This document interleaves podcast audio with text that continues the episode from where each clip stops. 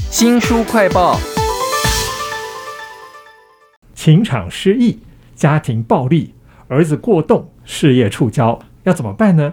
在这个五浊恶世里头，要怎么样活下去呢？我们要为您介绍这本书啊，叫做《瑜伽练习者的求生指南》，请到了作者张以欣老师。老师你好。你好，老师本身是一个瑜伽老师哈，你有好多的学员，然后在他们身上看到好多故事哦。其实这些故事呢，都有我们自己的影子哈。像是我个人，就是目前很想要减肥，甚至有时候会有点妄想说啊，这工作有点这个不如意，那个不如意，我想换工作嘛啊。那你刚好介绍了一位其实很罕见的愿意做瑜伽的男性，他叫做大肉，他是怎么样从瑜伽里面察觉他的困境呢？嗯，这个大肉呢，他其实是一个非常胖的一个男生。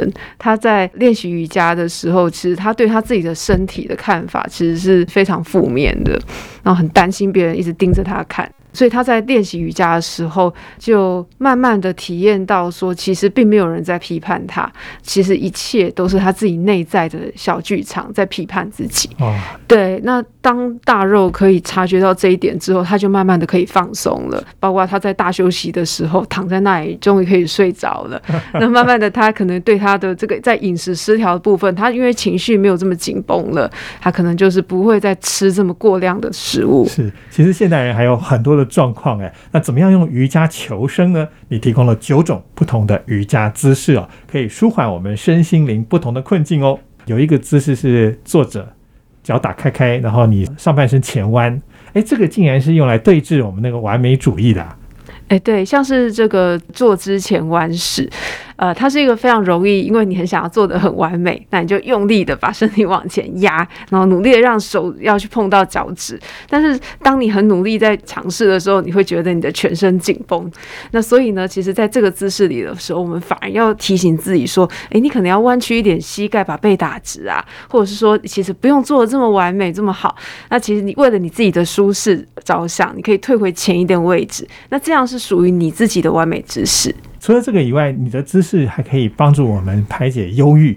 有一个姿势非常简单，就只要单脚站着就可以了。哎，对，这个姿势叫做竖式。竖式它是一个平衡的姿势，就有点像我们就是金鸡独立一样，就是一只脚站好，那另外一只脚是呃踩在另外一只脚的大腿那一侧，双手向上举。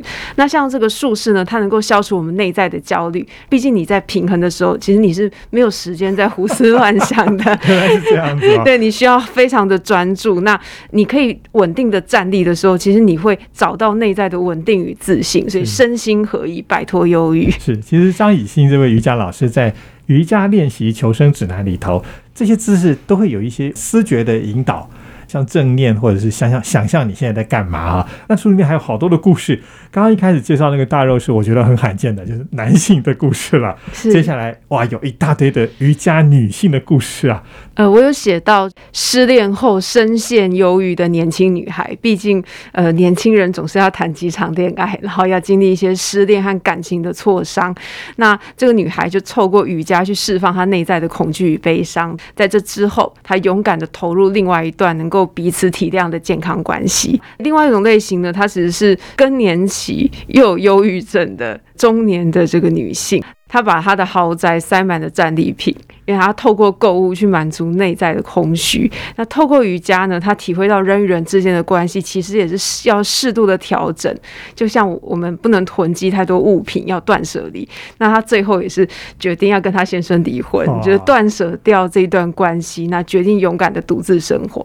还有另外一种类型，其实是亲子关系的部分哦。那我写到这个主角，他其实是有一个过动的儿子，另外一个是一个。精疲力竭的单亲妈妈，那他要独自带这个儿子生活，透过亲子瑜伽，还有妈妈自己去上瑜伽课，学习怎么去照顾自己，平衡生活。那偶尔也要以自己的需求为优先，才不至于从亲子关系中窒息。有时候我们都觉得说做瑜伽可以减肥，或者是工作顺利啊，爱情顺利之类。其实中间有很多的过程都在瑜伽练习者求生指南。我看到以心其实在写散文的时候呢，有很多你自己内心的独白戏。或者你的观察，那其中有一个有点像是武侠侠小说的情景，就是说你说你会在心里面想象有三道金色的光圈啊，这是在做什么呢？哦，这三道金光其实就是有点像是创造一个结界，也就像是一个空间，是让我们能够感受到安定的。那同时你在做这样的想象的时候，可以帮助我们回到当下，重新安静下来。所以这个方法就是说，在上课或静坐前呢，你就可以闭上眼睛啊，张开眼睛也可以哈。那你就会把你的心念从所有的时空带回来，然后想象有三道金色的光芒，从左到右，从右到左，从上而下，那将你的身体轻轻的包围，仿佛置身在洞穴当中，完全受到保护。哇，很温暖，很安心。对其实以心这位瑜伽老师在书里面也常常讲到说，你会给学员一个拥抱，哦，感觉好有支持的力量。是，这个次数也多到我觉得说，呃，难道每一个瑜伽老师这样吗？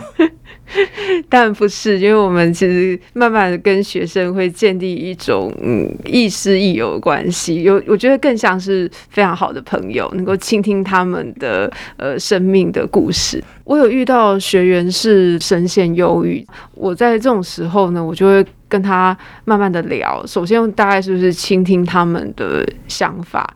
有时候我觉得不会太过的去摄入他们的生活，反而是多多去倾听他们，这就是最好的陪伴。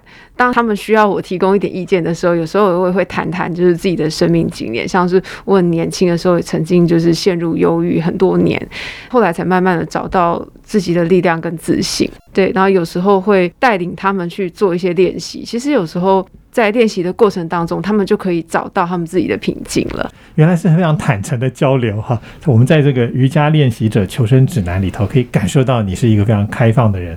那瑜伽的课程其实也很开放，不是只是为了完美的姿势而已啊。是。那其实你上一本书《瑜伽这档事》，我们在访问的时候，那时候我就一直很想问说，你们跑去印度，好，不管是练习静坐或者静默，其中有一个是惊心动魄的。做到一半的静坐，然后突然有一些回忆跑回来了，甚至你用心灵战役来形容，哎，对，每次到印度去进行闭关的时候啊，都会有不一样的收获，因为在闭关之前的生活可能会发生一些不一样的事件，所以当你在闭关的时候，就是一种清理、统整自己的内在的一些状态。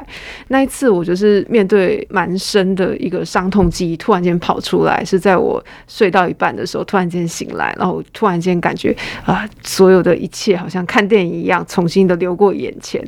那时候我就经历了一个非常大的一个释放。通常是你准备好了之后，这些伤痛记忆才重新能够回到你的这个意识表层。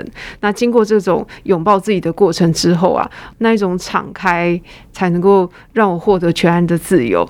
在这个之后呢，我在分享瑜伽或者是在书写教学的时候呢，才能够更加的流动。其实你还有讲到一些比较具体的，那时候整个人都很敏锐，所以看到身边的人煮一顿饭给你吃，或者是你看到一花一草，都有非常丰盈的感受。哎。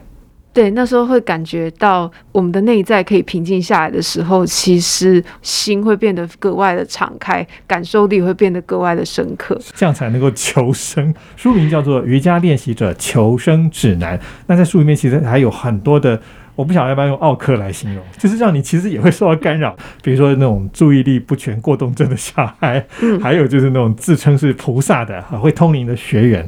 那你要怎么样看清楚这些人给你带来的考验呢？嗯，我觉得不只是过动症的小孩，其实只要是一般。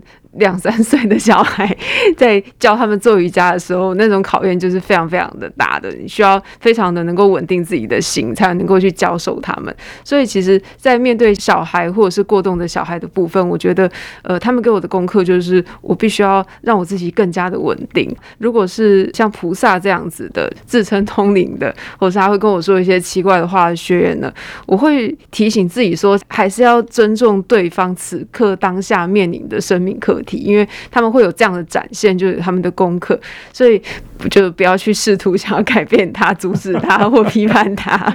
我觉得最有趣的是，你讲到你自己心里面其实对他们有一些想法的时候，嗯，你身边的那个像是教师的助理，可能反而可以好好的、平等的对待他，无差别心呐。对，所以其实我在他身上就学到说，其实对每一个人都保持柔软谦卑的心，因为其实每一个人都有过去，也有他的故事，这样才能够有一个平顺融洽的互动。是您听到的是一位资深的瑜伽老师张以欣，在他的瑜伽练习者求生指南当中的很多的感触、故事还有体会哈。瑜伽当中可以找到自己在这个世界上求生的方法哦。非常谢谢以欣来为我们介绍这本书，谢谢您。谢谢周翔大哥，谢谢听众朋友。新书快报在这里哦，包括了脸书、YouTube、Spotify、Podcast，都欢迎您去下载订阅频道，还要记得帮我们按赞分享。如果你对瑜伽有任何的疑问，或者是你有心得的话，也欢迎给我们留言哦。我是周翔，下次再会。